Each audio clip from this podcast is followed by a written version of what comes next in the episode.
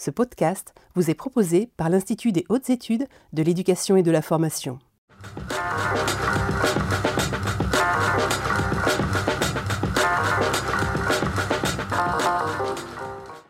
Madame, monsieur, bonjour à toutes et à tous. Soyez les bienvenus ici euh, dans l'amphithéâtre du IH2EF pour un nouveau numéro de votre émission au Périscope, euh, aujourd'hui consacré à la labellisation des établissements et en particulier au label E3D, école ou établissement en démarche globale de développement durable. Nous sommes ensemble pour une heure comme d'habitude pour débattre de ce sujet et vous le savez, vous aurez la possibilité de réagir aux propos de nos intervenants sur euh, la plateforme X avec le hashtag au Périscope. vous pouvez donc poser vos questions et éventuellement réagir au débat. Je vais vous présenter justement nos quatre intervenants du jour qui sont avec moi en plateau. À commencer par vous, Béatrice Chetin, vous êtes euh, chargée de mission éducation et développement durable à la DGESCO. Bonjour. Bonjour à tous. À votre gauche, Laurent Marien, vous êtes euh, IAIPR, euh, chef de mission EDD dans l'Académie de Poitiers, donc, et particulièrement chargé de la labellisation E3D. Bonjour. Bonjour. À votre gauche, Léa Gottsman, agrégée préparatrice à l'ENS Rennes. Nous vous avions reçu il y a quelques mois dans une émission consacrée à l'EPS. Et vous nous faites aujourd'hui le plaisir de revenir pour nous éclairer sur l'éducation à l'environnement de façon plus globale au travers de vos travaux de recherche. Bonjour. Bonjour. Et enfin, Julien Frappier, vous êtes agrégé en sciences et vie de la Terre au collège Jean Villard à la crèche dans l'Académie de Poitiers. Bonjour. Bien, merci à vous quatre. Euh, comme je l'ai dit, on va donc être ensemble pour une heure. On va diviser l'émission en deux parties, une première consacrée aux enjeux, une seconde plus au témoignage de terrain. Et donc pour introduire cette partie consacrée aux enjeux, euh, je vais me tourner vers vous, Béatrice Chetin, avec une question sur ce label E3D qui a maintenant plus de 10 ans. Est-ce que vous pouvez revenir sur sa création et nous préciser les objectifs qui ont été poursuivis dans le cadre de l'EDD Oui, donc pour revenir sur euh, sa création, je vais replacer cette labellisation dans l'histoire de l'éducation au développement durable. Euh, au sein de notre ministère, on a euh, d'abord parlé d'une éducation à l'environnement, et c'est au début des années 2000 euh, que les termes éducation au développement durable ont été utilisés, et que s'est construit progressivement les fondements de cette éducation transversale, que se sont construits progressivement les fondements de cette éducation transversale. Donc en 2004, une première circulaire de généralisation de l'éducation euh, au, développement durable. Et puis, euh, progressivement, euh, la construction de ces fondements aussi. Dans les fondements de l'éducation au développement durable, on va retrouver deux piliers. Le premier pilier, c'est connaître et comprendre en lien avec les enseignements. Et le second pilier, c'est agir. Et donc, tout naturellement, au bout de quelques années, donc j'ai évoqué cette circulaire de 2004, l'idée d'une labellisation qui vienne reconnaître les écoles, les établissements particulièrement engagés dans une démarche globale, comme vous l'avez dit dans le, terme label E3D. Il y a un, mot qu'on n'entend pas, c'est le mot global, mais qui est un mot important aussi. donc, démarche globale euh, d'éducation au développement durable. Euh, et, donc, euh, l'idée de ce label, c'est vraiment qui, se crée en 2013, hein. Donc une petite dizaine d'années après la, la, première circulaire sur l'éducation au développement durable, de reconnaître l'engagement. L'idée, c'est vraiment de reconnaître l'engagement global de l'école, de l'établissement scolaire, euh, pour cette éducation au développement durable. Alors très concrètement, ça se traduit comment une démarche globale? Alors, euh, il y a plusieurs principes hein, qui fondent cette euh, démarche globale, mais la, première attente, c'est celle d'un engagement collectif au sein de l'école et, de l'établissement. donc d'un engagement de la communauté éducative le plus largement possible. Donc ça veut dire que travaillent ensemble à cette démarche, bien sûr les enseignants, les élèves, euh, les personnels de, direction, les personnels d'éducation, euh, mais aussi euh, les personnels de, l'établissement, les personnels qui gèrent la restauration scolaire, les espaces extérieurs, l'entretien des espaces intérieurs, et ce sont vraiment des acteurs très très importants, mais également les familles aussi qui font partie de cette communauté éducative. Alors vous le disiez, euh, aujourd'hui 10 ans pour ce label E3D. Euh, quelles sont les perspectives sur l'avenir? Est-ce qu'il y a des objectifs chiffrés notamment? Oui, euh, il y a des objectifs chiffrés qui ont notamment, qui figurent notamment dans la dans les 20 mesures pour la transition écologique à l'école, hein, qui c'est un engagement qui a été publié à la fin du mois de juin 2023 et donc cet engagement chiffré. Donc nous sommes actuellement à 12 500 structures scolaires qui sont labellisées en France. cet engagement, il donne pour objectif d'arriver à 20 000 structures scolaires labellisées en 2025 et 100% d'écoles et d'établissements labellisés en 2030. Donc c'est euh, un engagement fort pour le développement de, ce label, donc une perspective de généralisation à l'ensemble des écoles et des établissements scolaires de cette démarche globale. Aujourd'hui, euh, c'est quoi? Est-ce que c'est bien réparti entre les écoles, collèges, lycées, ou est-ce qu'il y a des établissements qui sont peut-être plus représentés? Alors on a euh, une euh, mobilisation, on va dire des résultats en termes de labellisation qui sont un peu plus élevés euh, pour le second degré, donc pour les collèges notamment, et pour les lycées, un, petit peu moins de fait pour les écoles. Il y a une explication peut-être la plus évidente euh, c'est vrai que les établissements du second degré sont un peu plus habitués à ces démarches de labellisation. Il y a d'autres labels qui s'adressent spécifiquement euh, aux établissements du second degré. Euh, et puis, on a aussi des tailles d'établissements qui, qui, sont un petit peu différentes et qui peuvent faciliter des démarches globales comme ça et des démarches collectives. Mais justement, pour veiller à entraîner l'ensemble des structures scolaires, euh, avec cet objectif de, développement hein, et la généralisation euh, souhaitée. Euh, il y a aussi une, modification de la forme du label. et ça a été introduit par la circulaire de 2020. Donc, les structures scolaires ont la possibilité de candidater à titre dit individuel, donc à l'échelle de, l'école, du collège ou du lycée.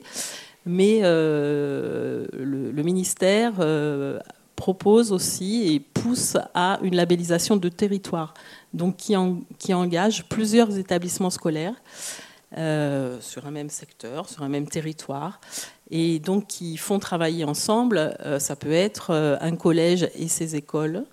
ça peut être un bassin ou un réseau pédagogique, ça peut être une circonscription, ça peut être un réseau d'éducation prioritaire, une cité éducative. Euh, donc là, il y a aussi euh, une possibilité d'entraîner plus largement et puis finalement d'entrer plus facilement dans cette démarche-là, dans un collectif. Alors j'allais vous poser une question, c'est aujourd'hui il y a beaucoup de labels en France, euh, peut-être aussi dans l'éducation nationale. comment aujourd'hui emmener tous ces établissements en leur disant, bah voilà, d'ici 2030, vous devrez être 100% des établissements à être labellisés avec ce label-là, comment lui donner de la cohérence à ce label? Alors, euh, la réflexion, c'est une réflexion. Enfin, le point que vous soulevez est, un point euh, intéressant, effectivement. Euh, il y a une réflexion qui est menée actuellement sur la cohérence des labels, qui est menée au sein de la, direction générale de l'enseignement scolaire. Hein, parce que effectivement, il y a des sollicitations aux établissements autour de différents labels. Euh, qui euh, ne sont pas exactement, qui ne travaillent pas exactement les mêmes objets, mais ce sont des objets qui ont des points de, rencontre. Euh, donc je peux citer deux autres labels. Hein. C'est le label Édu Santé dans le cadre de l'école promotrice de santé et le label Égalité filles-garçons également. Bah, vous voyez ces deux labels, parce que la, la référence pour le label E3D, euh, une, des références importantes et la référence de l'éducation développement durable, ce sont les objectifs de développement durable définis par l'ONU, les 17 ODD. Alors évidemment, quand on fait euh, référence à, la santé, euh, il y a un ODD spécifique qui s'appelle santé bien-être, donc on voit bien les liens entre EDD et, et éducation à la santé. Et puis il y a un, un ODD également euh, sur l'égalité entre les femmes et les hommes. Hein. donc là, on, voit bien que ce sont euh, des objets communs. Donc il y a une, réflexion globale euh, sur ces labels-là, peut-être pour faciliter l'accès des écoles, des établissements, rendre les choses très lisibles. la réflexion, elle conduit quand même à dire que ces différents labels ont leurs objectifs propres, euh, ce qui est travaillé, c'est une entrée euh, globale qui permettrait aux écoles, aux établissements de mieux s'y retrouver et de pouvoir naviguer facilement d'une démarche de labellisation à une autre. Bon, on va élargir un peu, on va, on va élargir le spectre en s'intéressant plus à l'éducation, à l'environnement de manière plus globale. Je vais me tourner vers vous, Léa Gottsman, euh, peut-être pour faire un point, un point d'étape sur ce que dit la recherche et quel, est l'état des travaux scientifiques sur ce sujet. Il y, a, beaucoup de travaux qui sont menés euh, en France, mais aussi à l'international, sur les dispositifs pédagogiques qui éduquent à l'environnement. Et il y a plusieurs principes ou conditions qui, ressortent et qui, interrogent aussi le rapport qu'on a à la forme scolaire un peu traditionnelle à l'école aujourd'hui et au regard des travaux scientifiques, on, a besoin de s'éloigner peut-être de cette forme des élèves en classe, euh, statique, euh, euh, avec cette transmission de connaissances. Donc le, premier principe, c'est clairement de passer du temps en pleine nature. Les états sur le, manque de, temps passé.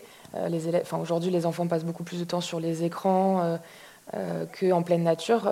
on a aussi des études qui montrent l'état général des connaissances sur la nature qui est vraiment euh, qui, est de, qui se réduit par rapport aux générations précédentes. Et donc le premier principe, c'est clairement de passer du temps, de se reconnecter à cet environnement pour euh, rapprocher la distance euh, qu'on peut avoir. On a une vision qui est très anthropocentrique de l'environnement, c'est-à-dire qu'on considère qu'on n'appartient pas forcément à cet écosystème. Et donc l'enjeu, c'est aussi de se rapprocher de cet environnement et du coup de, réduire la distance d'un point de vue aussi sensible et corporel par rapport à ça. Euh, ensuite, il y a un deuxième principe, c'est évidemment transmettre des connaissances sur l'environnement, mais d'un point de vue systémique, c'est-à-dire de ne pas aborder les choses que d'un point de vue disciplinaire, mais aussi de pouvoir rendre compte sur des thématiques générales pour pouvoir avoir cette dimension euh, systémique. Euh, et, il y a même des auteurs qui vont jusqu'à une éducation aux politiques, c'est-à-dire d'avoir un regard critique aussi sur le système de consommation dans lequel on est, sur aussi le rapport qu'on a à l'environnement. Et donc c'est transmission de connaissances, mais d'un point de vue d'un point de vue aussi un peu critique euh, et neutre. Et peut-être un troisième principe qui, euh, et je rejoins les propos tout à l'heure sur la démarche globale, c'est de sortir aussi d'une vision qui est parfois centrée sur les éco-gestes individuels et de sortir de cette vision euh, qui cherche à, parfois à déculpabiliser parce que j'ai fait mes éco-gestes et j'ai fait mon travail du quotidien, mais justement de revenir à cette vision globale et critique pour interroger l'ensemble des composantes du système et de ce qui pose problème aujourd'hui à l'échelle globale et pas uniquement euh, mon éco-geste individuel. Euh, si on va au-delà, euh, quels sont les enjeux par rapport aux dispositifs institutionnels comme justement ce label E3D e aujourd'hui? Bah, Justement, c'est cette démarche globale et collective qui est importante. on voit bien que les enseignants qui sont engagés dans ces dispositifs-là, ils sont engagés parce qu'ils ont une sensibilité particulière. Donc là, la question, c'est aussi maintenant comment est-ce qu'on forme mieux et on accompagne les équipes pédagogiques sur cette thématique-là.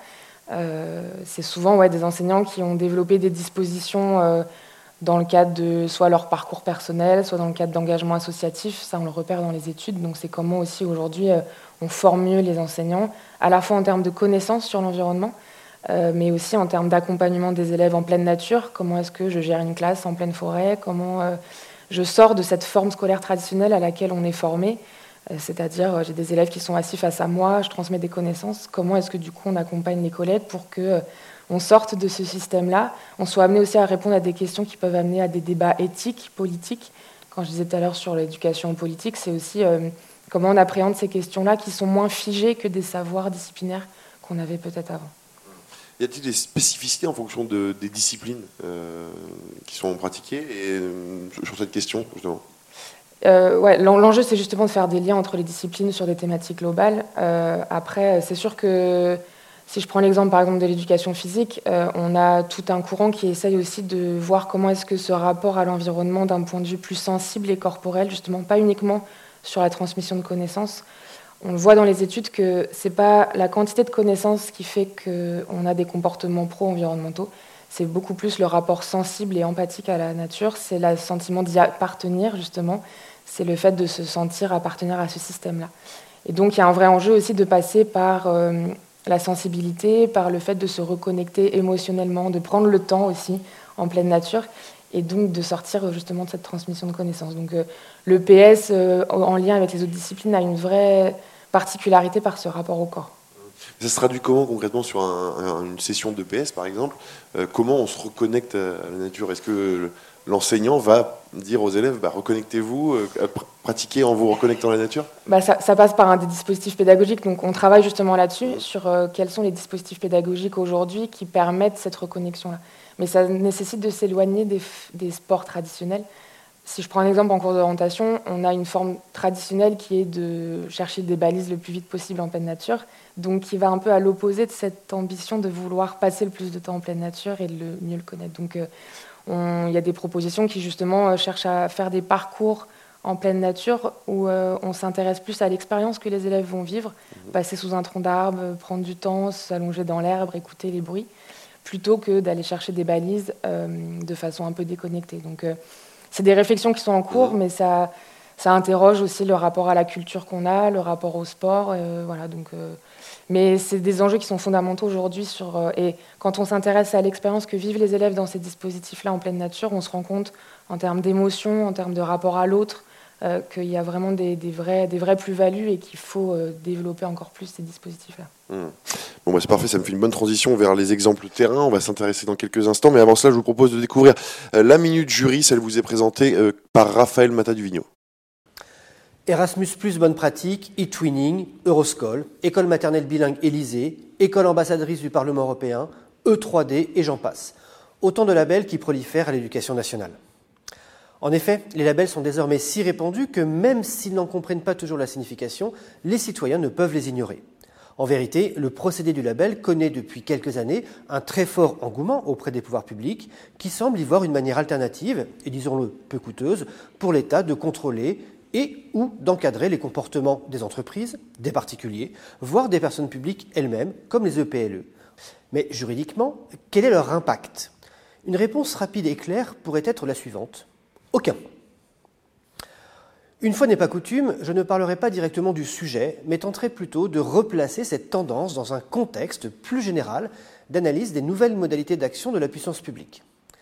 Un label est tout document, certificat ou attestation qui prouve que les ouvrages, les produits, les services, les procédés ou les procédures en rapport avec un objet particulier remplissent certaines caractéristiques pour obtenir ce label il n'y a pas de définition juridique précise du label. Toutefois, il s'appuie toujours sur un cahier des charges dont le respect des critères conditionne son obtention. Par ailleurs, les labels ne sont pas obligatoires et les organismes labellisés se sont donc engagés dans une démarche volontaire pour l'obtenir. Il existe des labels privés, mais aussi et surtout des labels publics. Ces derniers représentent des outils au service des politiques publiques. En effet, la labellisation constitue une démarche originale de la puissance publique qui ne s'inscrit pas de manière claire dans une catégorie juridique bien délimitée et s'applique à des domaines très diversifiés. Elle présente un intérêt car elle apparaît comme une nouvelle manière d'intervenir de l'État qui est a priori séduisante. Il ne s'agit plus d'imposer, mais de mettre en évidence un produit, un service ou un établissement en le distinguant des autres. Elle représente l'une des modalités contemporaines d'action des pouvoirs publics qui constitue une forme donc de reconnaissance. Le label peut prendre plusieurs formes. Une garantie de qualité, un dispositif de reconnaissance et de promotion, des marques d'appartenance. On en trouve beaucoup, par exemple, en matière agroalimentaire, label rouge, AOP, AOC, bio, ou alors sur la qualité des produits, normes NF, normes CE, normes ISO, ou alors de services, Calliope, Service Plus, Label Marianne, haute valeur environnementale, etc. Le plus souvent, la mise en place d'un label se réalise dans le prolongement d'une politique publique, éventuellement en complément d'un socle législatif existant. Il vise en effet à encourager des pratiques vertueuses dans un secteur donné développement durable, égalité des sexes, inclusion, construction européenne. Il récompense alors les entités les plus avancées et les valorise auprès des usagers. Le domaine de l'éducation connaît plusieurs labels, outre ceux cités en introduction. Le label qualité et du forme à l'article D122-9-1 du Code d'éducation, ou encore le label école de la deuxième chance à l'article D214-9, ou encore le label lycée des métiers à l'article D335-3, ou enfin le label campus des métiers et des qualifications à l'article D335-34 du Code d'éducation. Les labels ne sont pas seulement d'origine française, ils sont, aussi, et nul ne peut s'en étonner, d'origine européenne. Les politiques dans les différents champs d'action de la puissance publique passent habituellement par l'édiction d'actes qui peuvent avoir la nature d'actes législatifs ou réglementaires. L'acte de l'autorité administrative peut être un acte d'autorisation, de prescription ou d'orientation. Mais la labellisation ne semble pas pouvoir entrer dans ces catégories classiques. Sa délimitation fait appel à plusieurs angles d'analyse. Une première caractéristique est celle de la valorisation. Valoriser, c'est d'abord donner une plus grande valeur marchande à un produit.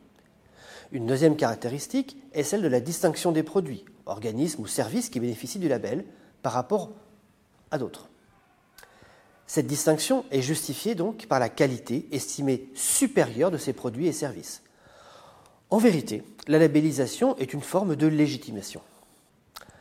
On le voit, la logique qui inspire la labellisation n'est plus une logique autoritaire, une logique de commandement, mais une logique d'accompagnement ou d'encouragement, les autorités attribuant les labels étant très diverses. Tout en maintenant dans certains domaines ces procédés traditionnels d'intervention, l'État a donc très progressivement eu recours à de nouveaux procédés, moins, voire pas du tout coercitifs. Il a été conduit parce que les destinataires n'étaient plus les mêmes il ne s'agissait plus de s'adresser à des citoyens, mais à des consommateurs. La logique qui guide les pouvoirs publics est celle de l'accompagnement, en ce sens que ces derniers doivent intervenir de manière souple. Ils doivent être, à leur manière, une nouvelle forme de main invisible. La fonction de la labellisation semble être triple donc identifier, distinguer, valoriser. Ces considérations sont une illustration du droit souple, caractéristique aujourd'hui des transformations de modes de production normative. Si vous me passez l'expression, les labels attribués apparaissent un peu comme une sorte de bénédiction laïque donnée par ces derniers à toutes sortes d'activités, produits, établissements ou services. Je l'ai déjà dit. La multiplication des signes de reconnaissance peut par contre provoquer des risques de confusion. Cette multiplication est de nature à brouiller les messages que les pouvoirs publics entendent délivrer aux citoyens, parce que ces derniers peuvent être désorientés par cette multiplicité. Les régimes juridiques applicables au label sont tout à fait disparates. Il convient donc de se référer aux cahiers des charges respectifs pour connaître les procédures et conditions d'obtention d'un label, d'une part, et pour déterminer les effets juridiques d'une telle labellisation, d'autre part.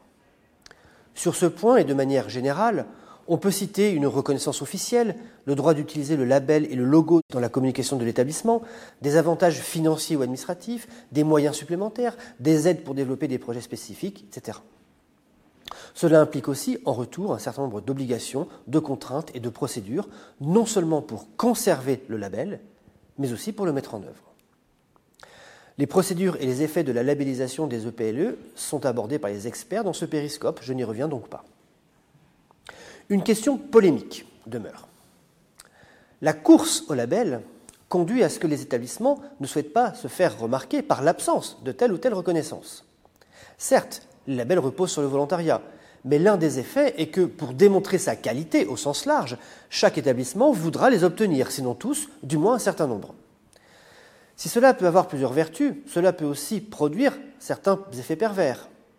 Dès lors, on ne parle plus de labellisation, mais de normalisation, voire de standardisation des comportements. Or, comment concilier avec le principe de l'autonomie des EPLE, établissements publics administratifs autonomes en charge d'un service public national, c'est bien la question. Je le rappelle, en vertu de l'article R421-2 du Code de l'éducation, PLE est censé disposer d'une autonomie pédagogique et éducative. Il adopte un projet d'établissement qui détermine l'horizon et la cohérence des activités. Créé par la loi Fillon de 2005, un décret du 27 janvier 2010 a détaillé la composition et le fonctionnement d'un conseil pédagogique d'établissement. Il existe donc bien une certaine autonomie. Chaque EPLE doit pouvoir développer son propre projet et déterminer quelles actions doivent être prioritaires. À cela s'ajoutent des processus de différenciation entre les EPLE, ce qu'on appelle l'effet établissement, et entre les territoires sur lesquels ils œuvrent. L'effet pervers que je souligne avec provocation est donc le suivant. Face à cette course à l'échalote que peut représenter cette course au label, quelle est, en définitive, la marge d'autonomie des établissements? L'avenir nous le dira bien.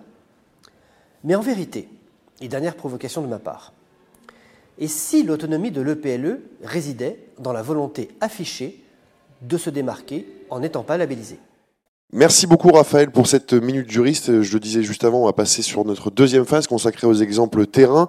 Euh, et donc on va s'intéresser à nos deux témoins de l'Académie de, Poitiers, pardon, à commencer par vous, Laurent Marien. Je rappelle, vous êtes IAIPR, euh, chef de mission EDD dans l'Académie de Poitiers, notamment chargé de la labellisation E3D. Euh, on va s'intéresser à l'exemple de votre académie. Quelle est l'impulsion académique dans, dans l'Académie de Poitiers, par exemple, pour commencer? En termes de résultats ou en termes de mobilisation? On va commencer par la mobilisation, peut-être. Alors, en termes de mobilisation, euh, je crois que l'Académie s'est plutôt bien mobilisée, depuis les cadres jusqu'aux élèves. Euh, très concrètement, euh, Madame la rectrice a souhaité, par exemple, l'établissement d'une feuille de route qui intègre évidemment la labellisation E3D. Elle a porté aussi le message, notamment à l'occasion des réunions de rentrée, en direction des chefs d'établissement, des corps d'inspection aussi. Donc il y a une mobilisation des cadres qui était assez forte, une sensibilisation qui a été assez forte. Et ensuite, notre rôle euh, au niveau de la mission EDD, euh, e évidemment, de l'Académie, a été de, poursuivre cet effort en direction des enseignants, d'une part, alors à l'occasion de formation d'initiatives locales, de formation euh, continue, par exemple, dans le cadre du, plan académique de formation, et puis également en direction des élèves, avec deux pistes qui sont qui sont poursuivis aujourd'hui, les élèves qui sont notamment des élus lycéens ou collégiens, donc qui relèvent des conseils de la vie collégienne et conseils de la vie lycéenne. Et le deuxième élément, évidemment, euh, la deuxième focale, c'est l'entrée par les éco-délégués, qui là aussi sont présents dans pratiquement tous les établissements aujourd'hui. Euh, alors de manière plus ou moins euh, égale, si j'ose dire, en tout cas avec des modes aussi parfois de, nomination un peu différents. On, promeut évidemment une élection. Ici ou là, on a encore quelques groupes de volontaires, ce qui peut paraître important quand même de, continuer à mobiliser ces, élèves qui sont euh, tout simplement euh, volontaires pour s'engager sur cette démarche-là. Alors si on s'intéresse aux résultats et surtout aux enjeux qui sont présentés, 20 euh, 000 établissements en 2025, 100% des établissements en 2030, ça vous paraît cohérent? Alors pour moi c'est 2027 l'échéance dans l'académie, puisque la directrice a voulu qu'on atteigne 100% en 2027. Euh, cohérent, oui, oui c'est important qu'on arrive jusqu'au bout, c'est-à-dire jusqu'à ce 100%. Alors dans un premier temps évidemment avec ce type de démarche on est plutôt sur euh, de l'excellence, une reconnaissance de l'excellence. Mais euh, derrière on a une ambition éducative et puis on a l'ambition aussi de former des citoyens qui sont à même de, de percevoir les enjeux en termes de développement durable on, le voit bien, hein, euh, changement climatique. Euh, il y a suffisamment d'éléments aujourd'hui qui nous montrent qu'on est sur une préoccupation essentielle de, notre avenir. Et du coup, c'est important que personne n'échappe finalement à cette, à cette démarche-là.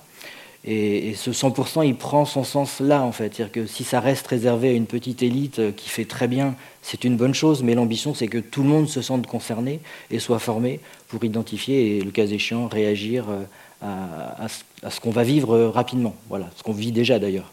Alors concrètement sur le territoire, comment ça se traduit? Je vois que vous avez travaillé sur une offre de dispositifs et de programmes partenariaux en faveur de l'EDD. Est-ce que c'est une des étapes pour aller vers cette labellisation? Alors en fait, euh, très concrètement, évidemment, il y, a, un dossier de candidature pour une labellisation. Mais vous imaginez bien que quand le dossier arrive dans une école ou dans un établissement, on s'en empare pas nécessairement, et en tout cas pas tout de suite. Donc l'idée, c'est euh, en amont déjà de, de, travailler ces démarches. Donc c'est la raison pour laquelle on développe et on favorise de nombreux dispositifs ou programmes dans l'académie en direction des écoles, des collèges, des lycées, avec des associations ou des fondations, la fondation type Tara, qui, développe dans l'académie notamment euh, les graines de reporters euh, scientifiques, GRS, qui développe aussi euh, deux ou trois autres dispositifs qu'on a aussi accompagnés, qu'on fait connaître. De la même façon, on travaille avec les collectivités territoriales. Un exemple, il y a un appel à projet, par exemple, de du département de la Charente-Maritime qui a été lancé cette année pour la première fois en liaison avec les espaces naturels sensibles. Donc euh, nous avons travaillé euh, de pair, si j'ose dire, euh, portant aussi leur appel à projet. Euh, et aujourd'hui, on a eu euh, huit collèges dans le département, ce qui représente 20% des départements de Charente-Maritime, qui se sont engagés dans cette démarche-là. Donc l'idée, c'est de promouvoir ces, différents dispositifs et programmes pour qu'ils rentrent finalement dans cette éducation au développement durable, alors souvent avec un lien environnemental, mais pas systématiquement. Et l'ambition, c'est de faire note, évidemment, une appétence, une curiosité, et puis derrière, une mobilisation et un engagement puisque derrière, on a effectivement une démarche collective, ça veut dire se mobiliser sur plusieurs thématiques éventuellement, se mobiliser collectivement, enseignants, ça a été dit tout à l'heure par Béatrice, élèves, personnel des collectivités, et donc ces dispositifs et programmes sont destinés à accompagner, à, faire vivre cette EDD avant qu'elle soit finalement, euh, au final, en quelque sorte, euh, inscrite dans une labellisation E3D. Ça rejoint ce que disait Léa Gottsman tout à l'heure sur justement ce besoin de se reconnecter à la nature aujourd'hui et d'autre part de travailler son esprit critique. Oui, alors pour revenir sur le propos de Léa, effectivement, il y a notamment une forme scolaire qu'on va appeler la classe engagée ou l'école, l'école dehors, pardon, ou, la classe dehors. très clairement, l'ambition, c'est qu'effectivement, il se passe plus de choses, si j'ose dire, que ce qui peut se passer en classe en lien avec la nature. Et que promouvoir cette forme scolaire, c'est aussi promouvoir euh, ce rapprochement, cette nouvelle relation, ce lien qu'on va reconstruire finalement, qui est parfois un peu perdu.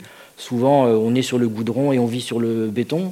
Et là, l'ambition, c'est qu'on puisse retrouver la terre ferme euh, et qu'on puisse retrouver derrière la faune, la flore et les différents enjeux qui vont avec. Merci beaucoup Laurent Marien, on va revenir vers vous tout à l'heure. Pour l'instant, je vais me tourner vers euh, Julien Frappier. Euh, vous êtes agrégé de sciences et vie de la Terre au collège Jean Villard, la crèche euh, dans l'académie de Poitiers. J'imagine que vous partagez ce qu'ont ce dit vos, collègues dans un premier temps. Oui, complètement. Je, voulais repartir sur ce que disait M. Marien sur la labellisation. C'est vrai que ça demande une réflexion quand même assez poussée dans les établissements. Alors nous, en fait, dans l'établissement, l'historique on, peut commencer par l'historique. Euh, tout a débuté en fait par euh, le projet euh, Écorce, donc qui mêlait en fait des, thématiques sur l'environnement entre école primaire et collège. Et donc, et là aussi le, côté sensible, puisque on était fortement à l'extérieur des établissements. Et euh, justement, la multiplicité des cerveaux nous permettait aussi de résoudre euh, ces, problématiques. Euh, par exemple, on a réfléchi sur les, haies dans notre environnement qui avaient disparu, les, zones humides, enfin, des, thèmes vraiment qui touchent les élèves, puisqu'ils sont dans le territoire du, du, collège, en fait.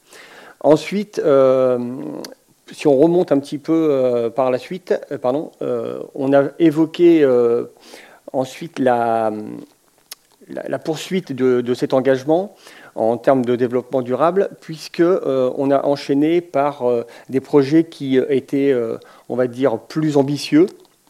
je, vais, je, vais, citer un exemple en lien avec une, une, entreprise locale qui nous a demandé, en tant qu'expert potentiel sur les questions de développement durable, de réfléchir à un aménagement euh, d'un territoire industriel.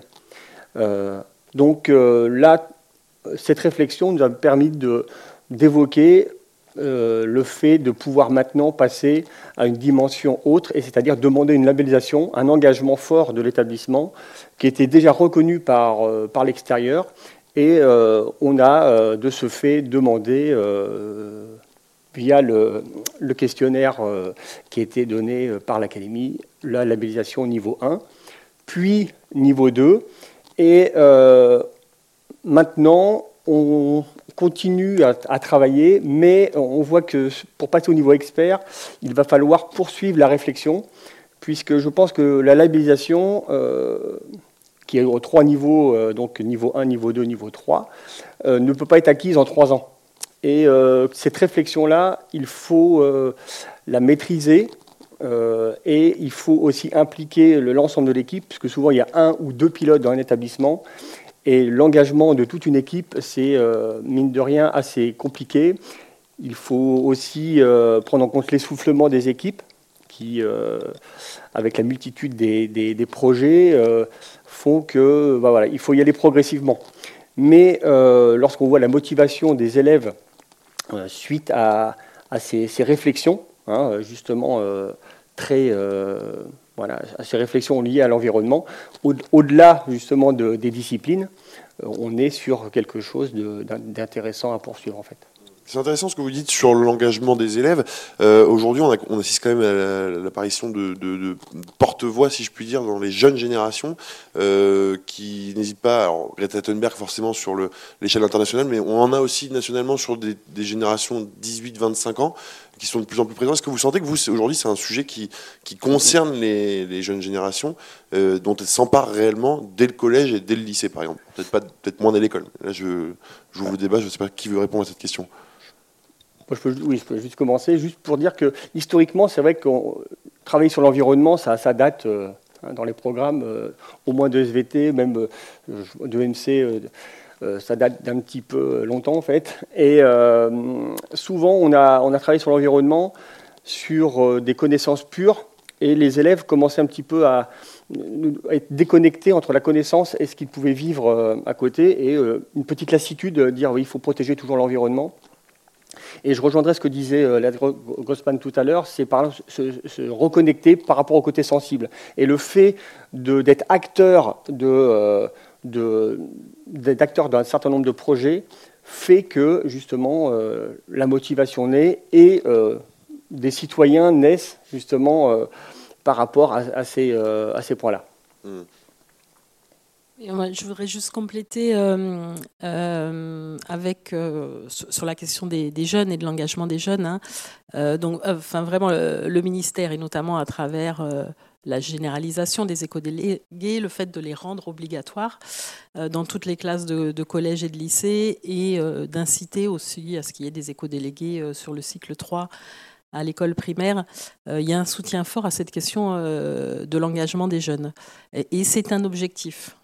Euh, l'objectif, c'est euh, vraiment, euh, comme ça a été dit aussi, de veiller à ce que cet engagement et cette prise de conscience de ces enjeux fondamentaux pour le XXIe siècle, que sont à la fois la question de la crise climatique, mais aussi la crise des ressources, la crise de la biodiversité, de faire en sorte que ces enjeux-là soient pris en compte largement et pas par quelques-uns, dans quelques lieux, euh, voilà.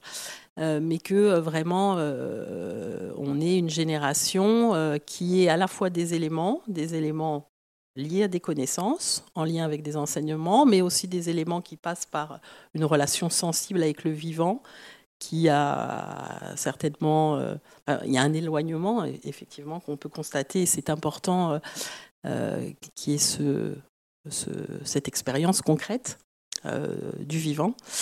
Euh, pour mieux comprendre les enjeux aussi et pour mieux les comprendre aussi en référence avec des, choses qu'on va dire, euh, des connaissances qu'on va apporter dans les enseignements. Et donc l'enjeu, c'est vraiment que cette mobilisation des jeunes, elle ne soit pas le fait de quelques-uns, mais qu'elle soit largement partagée. Et je pense que quand on est près des écoles et près des établissements, c'est quelque chose qu'on peut voir, c'est-à-dire quand il y a cette démarche globale, quand il y a ce travail, euh, qui fait le lien entre ce qu'on dit euh, dans le cours de SVT, d'histoire géo, de PS, euh, mais même de langue vivante, enfin toutes les disciplines finalement, pas celles auxquelles on, pense peut-être plus facilement, et une expérience concrète et la rencontre avec des partenaires sur son territoire, que ce soit des centres de recherche, des acteurs économiques, euh, des associations. Euh, on, voit comme les jeunes ont envie de se mobiliser et d'agir aussi à leurs échelles. Euh, et, c'est une mobilisation qui ne se contente pas de l'éco-geste. Je rejoins aussi tout à fait ce qui a été dit. C'est vrai qu'il y a peut-être eu une entrée à un moment donné qui visait à identifier de bonnes pratiques. voilà, c'est vraiment pas l'entrée de l'éducation au développement durable. Si on fait un geste, c'est parce qu'on a compris ce qui se passe avant, ce qui se passe après, quel est le sens de ce geste-là. Et on ne fait pas de geste avide parce que on nous a dit que c'était bien. C'est une éducation. Hein. donc une éducation, ça veut dire qu'il euh, y a une compréhension euh, euh, globale du sens de l'action. Et je fais juste une référence rapide. Hein. il y a, enfin pour, pour, montrer aussi le degré de maturité de l'éducation au développement durable, il y a un référentiel de compétences qui est paru euh, au mois d'octobre 2023, euh, euh, avec quatre grands domaines de compétences. Et, qui sont vraiment la base de l'action et de la base aussi du soutien à l'engagement des jeunes. Je vais vite, mais ces quatre domaines de, de, compétences, le premier, il fait référence à la complexité des questions du développement durable. C'est vrai que quand on s'y penche, euh, on voit qu'on a un champ euh, euh, vraiment avec une complexité, mais c'est cette complexité aussi qui donne envie, qui, motive l'action. voilà. L'autre, domaine, c'est la question de l'esprit critique qui a été également abordé. le troisième et le quatrième sont autour de l'action, mais le troisième fait référence à l'éthique du comportement Et le quatrième a des démarches et un engagement à des actions individuelles et collectives. Voilà, mais pour dire que voilà, cet engagement des jeunes, on le perçoit effectivement, et l'objectif, c'est qu'il soit euh, bien euh, soutenu dans toutes les situations et qu'il n'appartienne pas seulement à quelques-uns. Dans les quatre domaines que vous dites, il y en a quand même qui peuvent aussi servir sur d'autres enjeux sociétaux, finalement. Bien sûr, mais enfin, la, la question de ce qu'on appelle le développement durable, euh, elle concerne tous les enjeux sociétaux. Alors c'est vrai que euh, Léa Gossman a fait référence à une éducation politique aussi, euh, c'est-à-dire à une éducation à l'action, à des choix individuels et collectifs, à la collaboration aussi. Je pense que ce sont des éléments importants. Hein. C'est un élément important de la démarche globale. on agit dans un établissement, on agit collectivement par euh, des échanges aussi, par des controverses, par des choix, par euh, des consensus que l'on peut dégager pour euh, privilégier tel ou tel type d'action. Et c'est en ce sens-là une vraie éducation politique pour le XXIe siècle et pour toutes ces transitions qui concernent, qui nous concernent et qui concerneront les, générations à venir. Il y a une question à laquelle vous avez partiellement répondu et, que je vais poser du coup à vos collègues. Le geste aujourd'hui, comment faire en sorte qu'il ne soit pas perçu comme une contrainte? Bah, c'est justement la, démarche globale et le regard critique et la compréhension de ces gestes-là. Euh, les jeunes, ils ont envie de s'engager et en même temps, euh, le rendre positif, c'est aussi une façon de, réduire aussi l'anxiété que ça peut générer. Les jeunes générations, oui, elles sont plus engagées, les chiffres, ils sont là aussi. Mais en même temps, il y a des phénomènes aussi d'éco-anxiété et d'inquiétude qui sont très importants sur les générations. Euh, donc c'est comment rendre ces gestes-là pas contraignants on a eu plein d'actions dans les établissements qui étaient d'aller ramasser des déchets dans des zones euh, locales.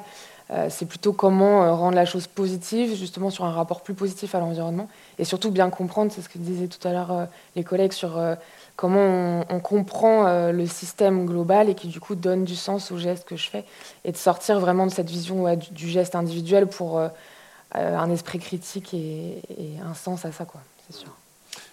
oui, vous voulez compléter? Le geste est compris, il n'y a plus de contraintes en fait. Oui il y a plutôt une adhésion. Bah, on pense souvent au tri, par exemple, qui est un geste aujourd'hui qui est, rentré dans les mœurs, mais qui, pour certains, est encore perçu comme une contrainte. Alors que pourtant, on comprend l'intérêt. Vous voyez ce que je veux dire? C'est toujours, je dois faire quelque chose en plus. Pourquoi je le fais en plus? Les, élèves, les gestes, ils les voient aussi, euh, ils comprennent vraiment euh, trier, euh, ils voient très bien la finalité. Le problème, c'est qu'il peut y avoir aussi une petite frustration des élèves, ils disent bah, je le fais, mais euh, en fait, je ne vois pas le résultat euh, au final. Et euh, je rejoins un petit peu ce que tu, vous disiez tout à l'heure. C'est vrai que ce côté anxiogène de ne pas voir le résultat, c'est compliqué à gérer. Et du coup, je pense d'avoir d'accès vraiment cette réflexion globale sur l'esprit critique, dire bah voilà, on a un développement durable.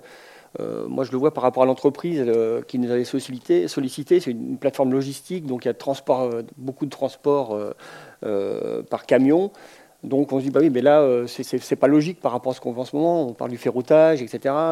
Mais non, mais là, il n'y a pas, de, possibilité de faire autrement. Mais on a voilà, une volonté de faire, d'aménager. Donc il faut, il faut tout associer et avoir cette réflexion globale. Même si à un moment donné, vous le soulignez tout à l'heure, qu'un acte il n'est peut-être pas forcément, euh, euh, on va dire, euh, transposable tout le temps et partout, mais avoir au moins cette réflexion, je pense que c'est, si on arrive à faire émerger ça dans la tête des élèves, je pense qu'on a, gagné, puisque voilà, ils auront réfléchi de manière globale et voilà, je pense que c'est un axe important. C'est un vrai frein, ça, de ne pas pouvoir voir l'acte, enfin le résultat directement, et sur d'autres thématiques aussi, hein, sur la santé. Euh, pourquoi est-ce que là on fait un mois sans alcool ou faut arrêter de fumer? On ne voit pas l'effet directement, euh, enfin en tout cas voilà. Et, euh, et c'est surtout l'effet contrainte aussi. Votre question, c'est comment est-ce qu'on aménage les environnements et les opportunités d'action pour les élèves? Comment aussi on repense les établissements, les cours de récréation, l'accès par vélo, voie cyclable, pour aussi encourager. Il y a un vrai enjeu sur les mobilités actives, par exemple qui répond à la fois aux enjeux environnementaux et aux enjeux, de santé, comment on sort du modèle individuel de la voiture. Mais ça passe par un aménagement conséquent des établissements scolaires pour qu'on euh, on puisse venir en vélo en toute sécurité, pour que, euh, euh, et puis même la végétalisation des établissements, c'est aussi un enjeu. Donc c'est pas que moi mon comportement, mais c'est comment est-ce qu'on offre les opportunités d'action à partir de l'aménagement de l'environnement qu'on permet, enfin qu'on offre aux élèves. Voulez compléter? Sur l'exemple de Léa sur les mobilités actives, enfin en tout cas le vélo. Bah, c'est là où on voit bien la, logique. Hein, cette question-là, par exemple, on peut la travailler en référence aux enseignements sur les, enfin, le, les, effets des circulations avec des énergies fossiles, montrer l'enjeu euh, de, circulation décarbonée, montrer l'enjeu santé, euh, l'enjeu environnement, l'enjeu qualité de l'air, euh, et chercher à, ce que les élèves agissent. Moi, j'ai quelques très beaux exemples en, tête de mobilisation des éco-délégués sur cette question des aménagements cyclables où les éco-délégués ont pu agir directement à l'échelle de leur établissement en interpellant d'abord la direction de l'établissement, puis la collectivité territoriale sur les aménagements qui permettent de, garer son vélo. Et en, ayant comme ça une expérience concrète de ce que ça veut dire que la transition écologique. On interpelle, c'est quelquefois, on n'a pas de réponse immédiate, il faut revenir. Mais nos éco-délégués, ils ont une vraie légitimité à agir euh, dans l'établissement et sur leur territoire et à interpeller euh, euh, différents acteurs.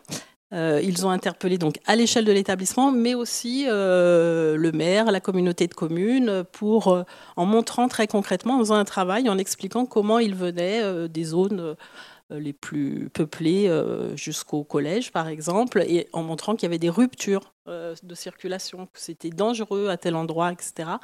Et donc, ils ont pu ainsi euh, avoir un, dialogue avec euh, la collectivité territoriale pour euh, proposer des aménagements et il y a des évolutions certaines aussi qui sont favorisées par l'action des éco-délégués sur leur territoire. Et là, une action collective avec quelque chose aussi d'assez positif, enthousiasmant, qui fait que les élèves ont envie aussi de participer à cette dynamique. Alors ça fait partie des leviers pour, euh, pour encourager la dynamique. Est-ce qu'il y a des freins selon vous, euh, ou voire des, points de tension qui, sur lesquels il faut veiller pour, euh, pour le développement durable et la mise en place de cette labellisation? Pour, la, pour, la, mise en place de la labellisation, bon, on, l'a soulevé tout à l'heure un petit peu, le, frein, c'est vrai que c'est un dossier à remplir et que voilà, y, a, la réflexion à mener, mobiliser les équipes, euh, durablement, pour le coup. Euh, ça, c'est peut-être un frein. Après, euh, un autre frein aussi, c'est pour, on va dire, les, actions qui sont faites dans les collèges. Moi, je parle pour les éco-délégués, par exemple, là, qui essayent de végétaliser notre collège. Euh, et ben c'est compliqué justement d'interpeller les collectivités. Il y a une, voilà, il y a, une vraie euh, euh, des, questions qui sont pas forcément, qui ne donnent pas forcément de réponse rapidement. Et les élèves, hein, c'est vrai, ils ont besoin de réponses rapides et leur faire comprendre que bah voilà, c'est pas si simple que ça. ça c'est un petit peu compliqué, mais d'un autre côté, le fait d'être labellisé donne aussi un pouvoir, je trouve, aux, au, collège, puisque voilà, on, est reconnu comme euh, étant un peu expert, et donc du coup on a une force, euh, je, trouve, qui est, intéressante lorsqu'on va pouvoir euh, solliciter les collectivités locales vis-à-vis de ces sujets-là. Donc par rapport à ça. Laurent Marien, peut-être sur cette question des, freins, justement, des points de vigilance à avoir à l'esprit? Alors le frein, c'est évidemment euh, déjà le choix de s'engager dans la démarche, dans la procédure de labellisation, ce qui était évoqué tout à l'heure par mon collègue. c'est vrai que c'est le premier écueil en quelque sorte, d'où euh, l'adaptation parfois nécessaire dans l'élaboration du dossier de candidature pour permettre euh, un dossier qui soit tout aussi exigeant, si j'ose dire. On n'abandonne pas ces exigences, mais qui permettent d'être par exemple rempli plus rapidement pour, pour ne pas justement que ce devienne une épreuve en soi. Le deuxième élément, euh, c'est vraiment la dimension collective évoquée tout à l'heure par Béatrice, c'est-à-dire qu'on euh, a parfois des projets qui sont portés par une personne, deux personnes, qui sont parfois un enseignant ou un personnel d'une collectivité, mais euh, l'un et l'autre peuvent être absents, peuvent muter, peuvent partir en retraite, et comme tout projet, ben, il peut y avoir une rupture. D'où la nécessité de, ce caractère collectif du travail et de l'engagement dans cette démarche globale, avec cette idée de, pérennité aussi. C'est le troisième élément un peu compliqué, c'est-à-dire que l'ambition, c'est pas juste de faire un très beau projet qu'on va développer dans l'année avec une classe, mais un projet qu'on va développer sur plusieurs années et qui vont suivre peut-être évidemment plusieurs classes, mais qu'on va faire, si j'ose dire, enfin qu'on va prolonger ou qu'on va amplifier avec les classes suivantes qui vont s'associer au projet peut-être ou qu'on va associer au projet. Ça aussi, c'est un élément parfois un peu compliqué. Ensuite, c'est la, reconnaissance par les, acteurs. Là aussi, ça a été évoqué par, par Béatrice, hein, la question des élus, la question derrière aussi des associations du territoire. Euh, alors que ce soit euh, aussi des acteurs privés, euh, avec l'exemple tout à l'heure de notre collègue de, la crèche. ça aussi, c'est des éléments forts, c'est-à-dire qu'il faut pouvoir rassembler sur une même table un certain nombre de partenaires et, les conserver et faire de telle sorte qu'ils puissent s'engager.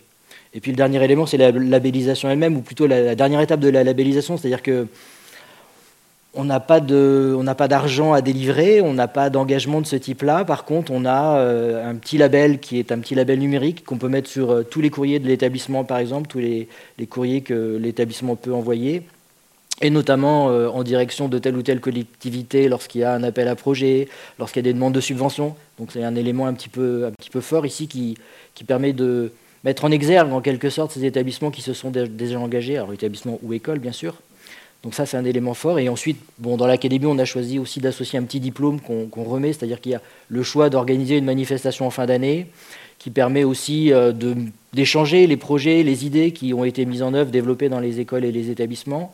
Donc il y a aussi l'idée d'un levier derrière ce temps fort qui permet à la fois cette reconnaissance et de redynamiser, voilà, de relancer les choses, bah, tout simplement pour l'année suivante. et de valoriser vraiment l'engagement des établissements pour le coup. Oui, et autant que faire se peut, les acteurs qui y ont participé, et en premier lieu, évidemment, euh, les élèves. Béatrice Chetin, vous vouliez compléter? Oui, euh, bah, c'est très important ce, qu'a dit euh, Laurent Marien sur la, reconnaissance qui, est, qui, est, liée au label E3D, e le rapport avec les collectivités territoriales. il y a aussi un un, avantage intrinsèque pour le système éducatif. Euh, cette labellisation, elle est porteuse vraiment euh, de dynamique, de performance des écoles et des établissements scolaires. Euh, d'abord parce qu'on travaille sur le parcours de l'élève avec des, relations interdegrées et qu'on on vise à ce que à une cohérence de cette éducation et on, vise à donner du sens aussi aux enseignements par rapport à des grandes questions euh, qui, se posent à, nos sociétés. Euh, et puis euh, aussi parce qu'à l'intérieur de l'établissement, ben, il y a une réflexion globale, il y a un pilotage euh, et donc, ça veut dire euh, que les acteurs de l'établissement travaillent ensemble autour d'objectifs communs. Donc, la labellisation, c'est vraiment une démarche qualité. Hein. C'est-à-dire l'établissement, il va euh, se regarder fonctionner sur ces thématiques et avoir des stratégies d'amélioration à travers un plan d'action. Et donc, il y a aussi des avantages qui sont vraiment directs pour les écoles et les établissements qui s'engagent. Il y a un sujet qu'on n'a pas abordé, c'est celui de, l'éco-anxiété, peut-être, du risque d'éco-anxiété.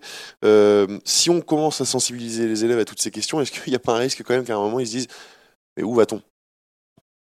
On en a parlé un petit peu tout à l'heure sur euh, comment rendre aussi les actions positives et, euh, vers un avenir plus vertueux. Après, il ne faut pas non plus se cacher que quand on s'intéresse à cette question-là, de toute façon, ça, ça, laisse un avenir qui est quand même pas très réjouissant. Donc, ce qu'il faut avoir, c'est la complémentarité entre les actions. Euh, on a à un moment beaucoup eu d'actions sur la fresque du climat, par exemple, qui se sont développées euh, et qui maintenant sont peut-être complétées avec d'autres ateliers. Par exemple, il y a l'atelier d'automne ou d'autres actions qui permettent d'aller jusqu'au bout du processus sur quelles sont les actions du coup qui permettent de répondre à l'aspect systémique que la fresque du climat met en avant. Donc, euh, on revient un peu à cette idée que on peut être sûr de l'apport de connaissances sur la gravité de la situation, mais il faut du coup donner les leviers d'action et les opportunités d'agir pour que cet avenir qui n'est pas hyper radieux quand même puisse euh, permettre aux élèves de, s'engager euh, à son échelle. Mais c'est aussi comment... Euh, enfin, je trouve aussi qu'il y a cette question de déculpabiliser un petit peu, c'est-à-dire que oui, il faut réduire notre consommation, il faut réduire le, enfin, il faut moins prendre l'avion, il faut moins se déplacer. Pour autant, c'est aussi une gestion des dilemmes. Et je trouve que nous, en formation, on essaye d'appréhender ça sous la forme des dilemmes. Bah, est-ce que je fais vivre à mes élèves un super voyage en Martinique pour leur faire faire de la plongée et qu'ils découvrent un espace naturel fou, mais quitte à ce que bah, du coup leur impact carbone soit important. Donc comment est-ce que je gère ça? Est-ce que je me reconnecte au local, mais en même temps je sais que c'est une expérience qui sera peut-être moins marquante. Donc tant qu'on explicite ces dilemmes-là et du coup l'impact de chaque choix, je trouve que ça permet quand même aux élèves de, de, prendre conscience des effets, mais sans non plus les priver de ce qui fait le, enfin, notre culture et de ce qui fait aussi euh, la, on va dire les joies de, vivre aussi et de, et de découvrir l'environnement. Tout est question de cohérence au final dans le, dans le discours. Ouais. Mmh. ouais, complètement. Vous voulez compléter le roman C'est effectivement d'échapper dans la mesure du possible au discours un peu catastrophiste. Mmh. Et puis dans un second temps aussi, pouvoir montrer aussi finalement les succès euh, des différentes actions qui sont conduites. Euh, une mare pédagogique, un jardin pédagogique, la vie qui s'y développe, la réussite du tri euh, éventuellement, le garage à vélo qui devient trop petit peut-être parce que de plus en plus viennent en vélo. Voilà, tous ces éléments, les, îlots de fraîcheur à l'intérieur d'une cour, qu'elles soient plus ou moins couvertes ou pas. Euh, voilà, il y a des petits éléments comme ça qui sont un peu déterminants. La présence d'une ruche qui vont, euh, qui vont aussi rassurer euh, les élèves et puis plus largement les acteurs. On arrive au terme de cette heure de débat. Il nous reste 4 minutes. Je vous propose d'en avoir une chacun. Je vais vous demander, on dit qu'on a fêté les 10 ans cette année du, label E3D. Je vais, on va se projeter dans 10 ans. Et selon vous, où en sera-t-on dans, dans, cette manière de s'emparer de, de l'éducation au développement durable dans 10 ans dans les établissements? Comment ça se traduira selon vous? Est-ce qu'on aura avancé sur le sujet? Est-ce que 100% des, établissements seront labellisés? Je le souhaite. Euh, voilà, votre vision pour, euh, pour 2034 si on se projette oui, bah alors euh, en 2034, euh, donc la labellisation est généralisée depuis est, à 100% depuis quelques années. Donc ce n'est plus un sujet, c'est-à-dire que tous les établissements euh, ont dans leur projet d'établissement, d'école, les objets de la, enfin l'éducation au, développement durable, la poursuite de l'éducation au développement durable et euh, l'engagement à toutes les transitions euh, euh, écologiques, énergétiques, environnementales, etc.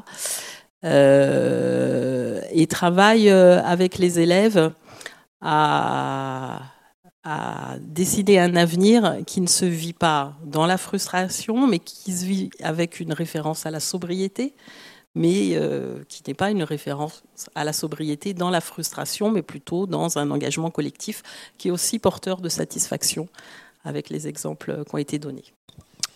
Laurent Marien Je verrais bien un établissement solidaire, solidaire euh, en interne, entre les différents personnels, les différents acteurs, avec les élèves, solidaire euh, vers l'extérieur aussi, hein, sur le territoire, avec les populations éventuellement, à commencer par les, parents d'élèves bien sûr, mais au-delà, euh, avec évidemment le, lien fort avec les élus.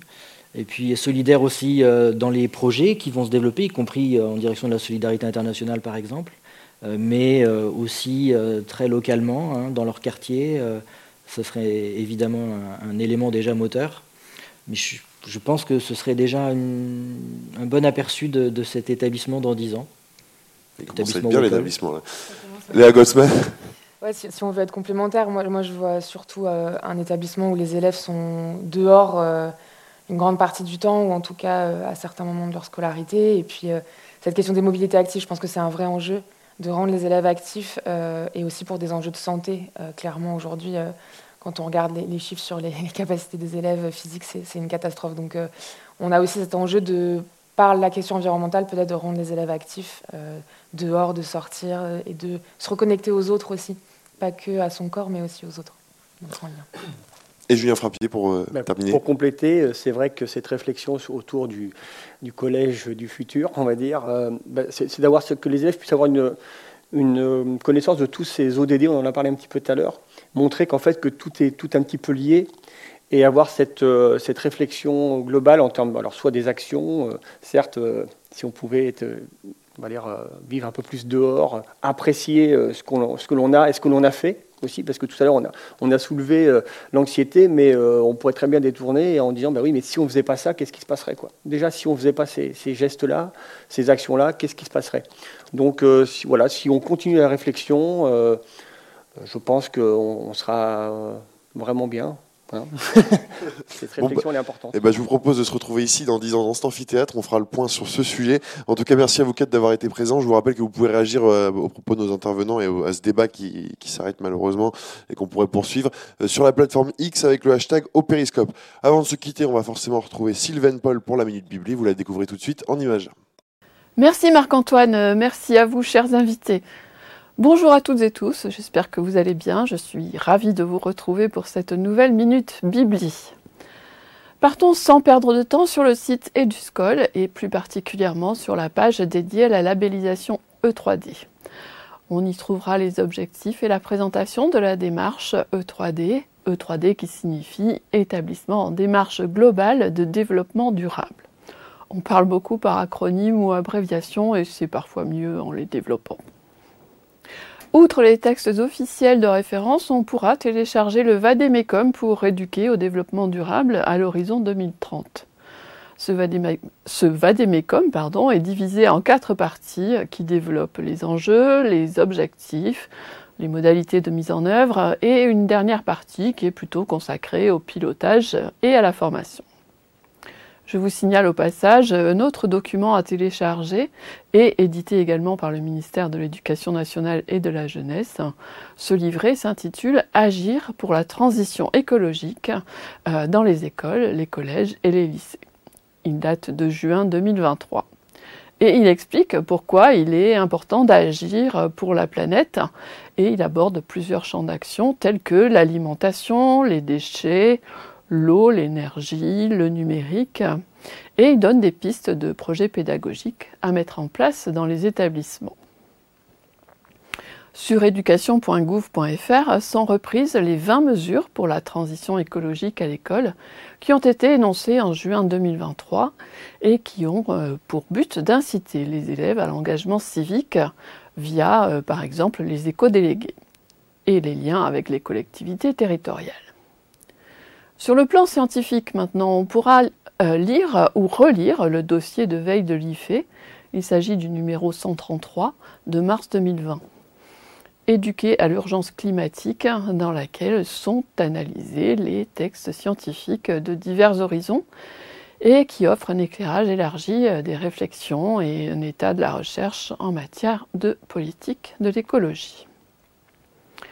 Toujours dans les écrits de recherche, je vous propose l'article de Barthes, Sauvé et Tortera, qui est publié dans la revue Éducation et socialisation numéro 63 de 2022, et qui a pour titre Quelle éducation aux politiques, politique au singulier, pour les questions environnementales et de développement? Ce texte fait écho aux propos de Léa Gottsman qui mentionnait euh, la dimension politique de l'éducation à l'environnement il y a quelques minutes. Pour terminer, M. Frappier, euh, que je remercie d'ailleurs, et invité de notre plateau, nous a transmis un ensemble de documents portant sur le projet dont il nous a parlé au cours de l'émission, euh, à titre d'exemple d'activités pédagogiques menées dans son établissement. Dans ces documents, on découvrira une vidéo de présentation ainsi qu'une infographie sur le projet de microforêt, ainsi que deux fiches projet, l'une toujours sur le projet de microforêt et l'autre sur le projet de mare sur un site industriel. Voilà, c'est tout pour aujourd'hui en ce qui me concerne. Cette sélection ne représente bien entendu qu'un bref échantillon de toute la littérature sur le sujet. Je vous rappelle que ces références et les liens d'accès vous seront proposés avec le replay de l'émission sur notre site internet, sur la page dédiée au périscope. J'aurai grand plaisir à vous retrouver le 12 mars pour un nouvel opus des périscopes qui sera cette fois-ci consacré au développement des compétences psychosociales.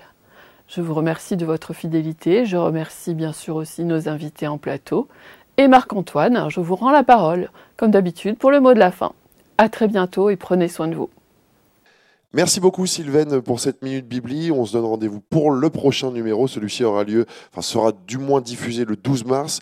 Il s'agira d'une émission au Périscope consacrée au développement des compétences psychosociales.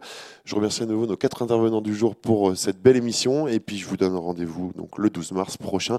Belle journée à tous.